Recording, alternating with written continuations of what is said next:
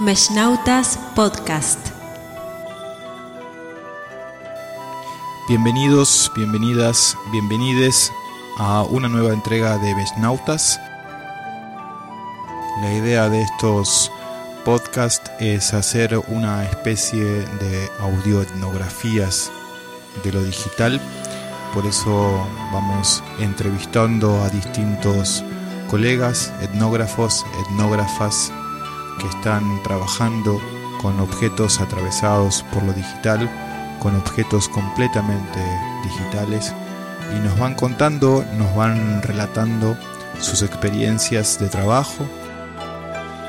En el episodio de hoy vamos a volver a retomar el mundo de los videojuegos, en este caso con una etnografía que nos va a llevar a reflexionar sobre los procesos de aprendizaje, sobre las sociabilidades de los y las videojugadores.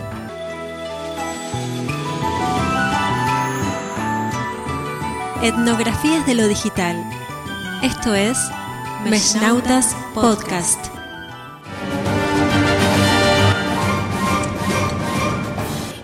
Mi nombre es Sebastián González, tengo 24 años, eh, soy argentino.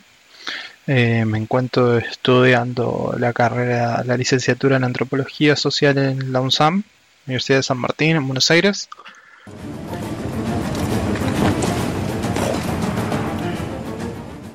Mi área de trabajo es eh, en videojuegos del tipo MMORPG, que son eh, juegos en línea multijugador de rol. Particularmente me encuentro haciendo campo ahora eh, en el Final Fantasy XIV y en realidad ya lo terminé, ya lo cerré el campo en el Final Fantasy y empecé a hacer campo en el World of Warcraft, que serían los dos mayores exponentes que hay hoy en día de MMORPG.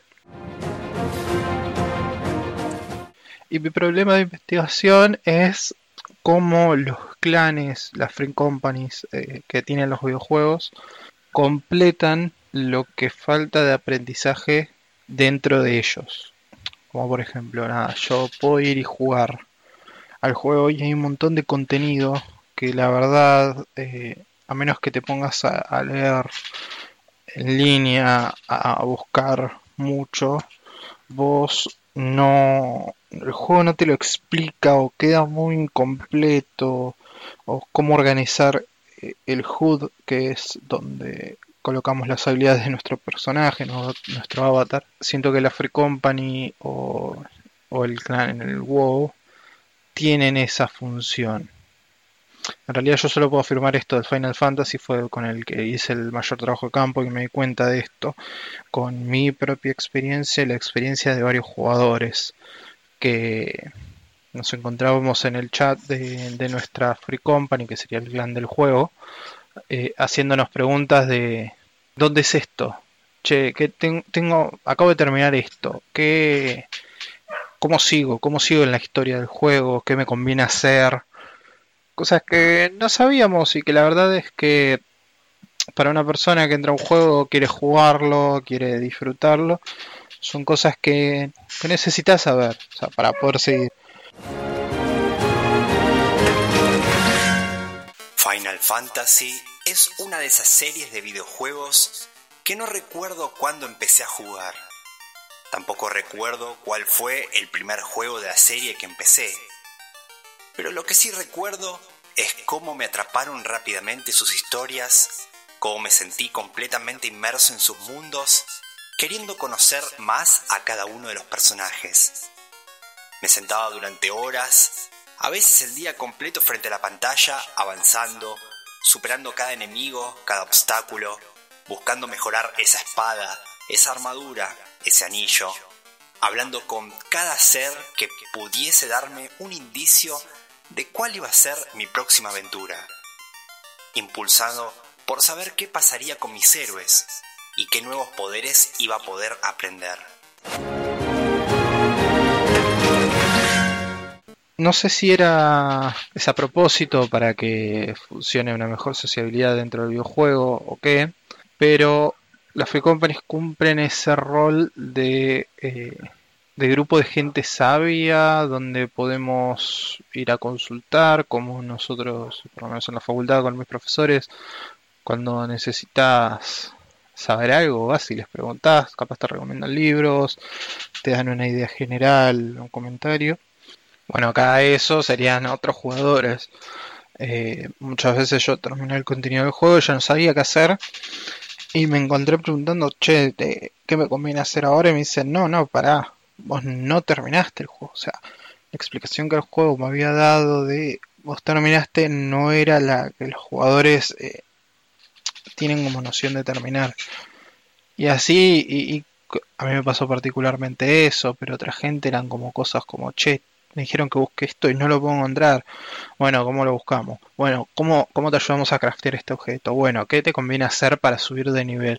Bueno, che, te ayudamos, o sea, la colaboración también de los mismos jugadores a la hora de, de, ayudarse, de generar conocimiento, eh, cómo hacer un dungeon, que son mazmorras dentro del juego, en la cual vos te enfrentás contra el ambiente, eh, como los jugadores expertos explican a los primeros que lo están haciendo, cómo hacerlo, o sea, tienen un proceso, son, son, son ambientaciones ya predeterminadas y sabes lo que va a pasar. Las mecánicas del juego, por así decirlas, te las explican jugadores expertos a los jugadores más novatos. Mi elección para hacer un trabajo etnográfico es principalmente por la carrera de antropología. Tenemos eh, la impronta de realizar trabajo etnográfico y desde ahí construir nuestro tema de tesis. Personalmente me gusta mucho el trabajo etnográfico, eh, lo cualitativo que se aprende del tiempo que pasamos dentro de nuestros campos, dentro del juego, dentro del campo que uno elija, no importa cuál sea, aprender las lógicas nativas. Final Fantasy fue uno de los primeros videojuegos que me absorbió en sus historias, riendo, sorprendiéndome, emocionándome e incluso por primera vez en mi vida llorando ante la pérdida de un personaje o los acontecimientos de sus pasados. Sentí la desesperación, la pérdida, la ira, la amistad, el reconocimiento, la esperanza. Cada una de estas emociones las sentí muchas veces como propias a mí me costó esto, por ejemplo, mi campus es un MMORPG, yo juego videojuegos desde que tengo 6 años. No, hay un montón de cosas que yo interiorizo y que nunca me las cuestiono, que la verdad que salen muy... Nada, en el momento que, me puse a hacer eh, trabajo de campo, fueron saliendo luz hoy ahora mismo me encuentro haciendo correcciones de mis notas de campo y un montón de cosas que yo no marcaba eran como se dice vocabulario nativo. Y yo no, no lo registraba como tal porque era parte de mi vocabulario. Así que fue lo, lo más complicado también fue separarme dentro de mi campo siendo algo que es tan cotidiano en mi vida los videojuegos La etnografía que yo hago es con un avatar virtual dentro del videojuego. Entonces yo lo que estoy viendo es la pantalla y estoy moviéndome dentro del juego y los canales que tienen de comunicación la Free Company. Yo estuve participando en una Free Company por mucho tiempo y analizando cómo, cómo se manejaban los jugadores dentro de ella. La mejor herramienta que tuve para hacer esto fue grabarlo, la verdad.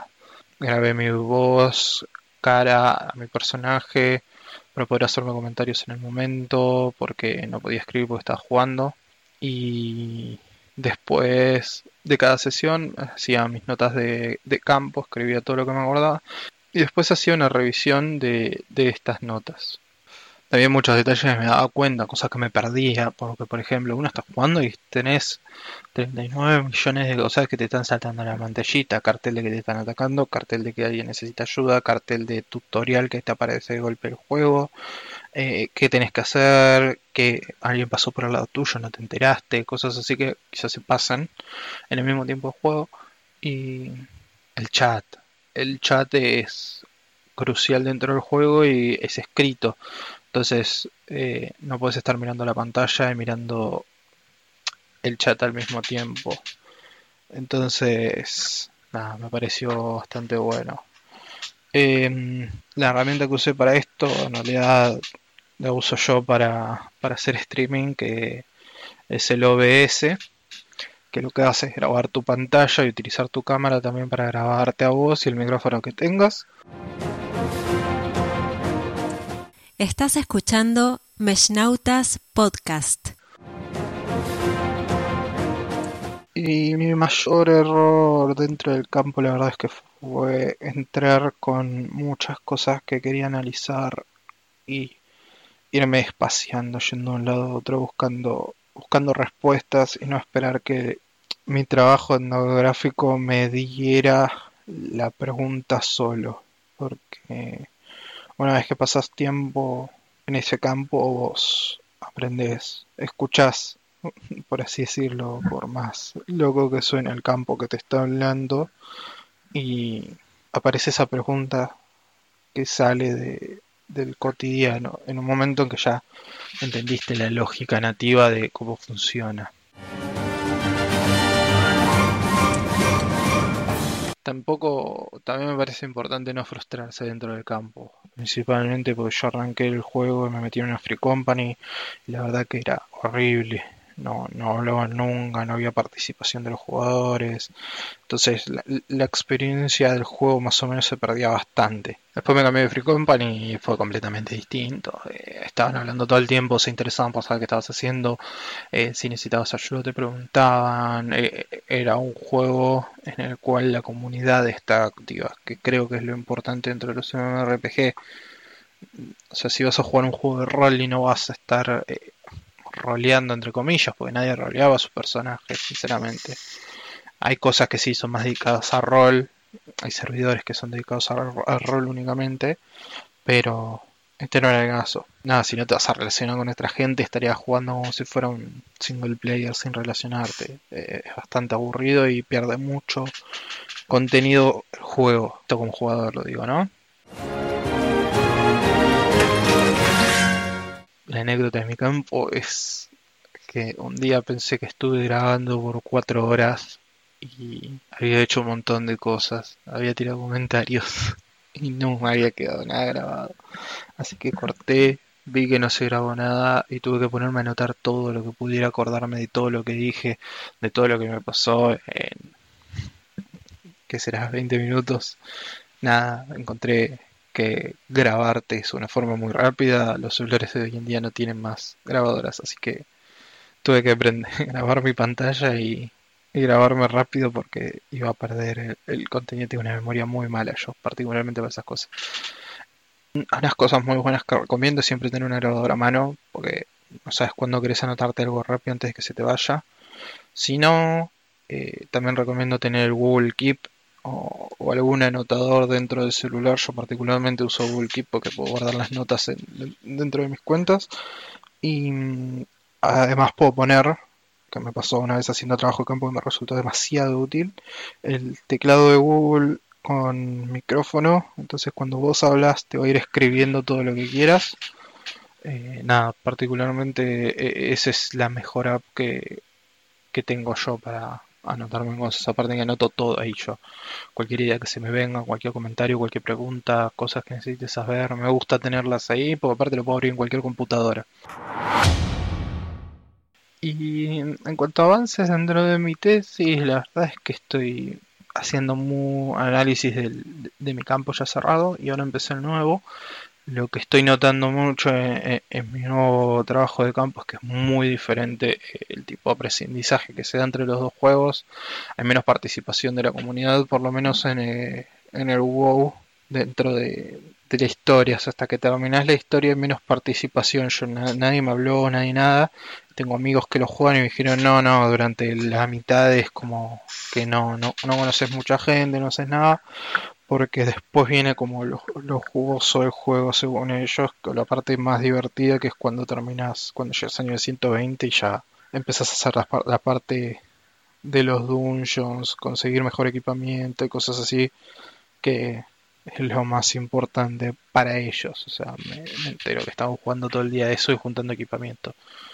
Eh, así que nada, estoy esperando poder terminarlo pronto el juego para poder llegar a eso y ver qué pasa o ver qué, qué ocurre en el WoW, o sea, siempre viendo desde cómo funciona el aprendizaje de los jugadores, ¿no? Ahora porque necesito más que nada comparativamente para mi tesis. Un par de conceptos que me ayudaron un poco a, pensar a, las free companies dentro de lo, del Final Fantasy eh, fue lo de comunidad práctica de Tim Wegner. La, idea de ver a las free companies como un contexto viviente, algo que puede ofrecer a los jugadores principiantes un poco de acceso a la competencia y que pueden provocar una experiencia personal dentro de la Free Company y crear como una identidad de participación para ellos, un, interés dentro de la Free Company. También me sirve tomar un poco la teoría del aprendizaje invisible de Cristóbal Cobo con Moravec, que explican un poco cómo eh, las lógicas del género, si bien uno lo puede ir aprendiendo por fuera del, del ámbito de la Free Company en el, en el, Final Fantasy. Dentro de la Free Company se encuentra un espacio de verbalización de todo este conocimiento que se da desde los jugadores expertos hacia los jugadores novatos. Pero mucha de la gramática del juego la, la, la conseguí o los conceptos en realidad ya los tengo medios incorporados porque yo soy nativo digital de los videojuegos eh, tanto de, los MMORPG como del resto de los géneros porque muchos de los términos que uno ve acá se comparten desde otros lugares desde otros tipos de géneros de juego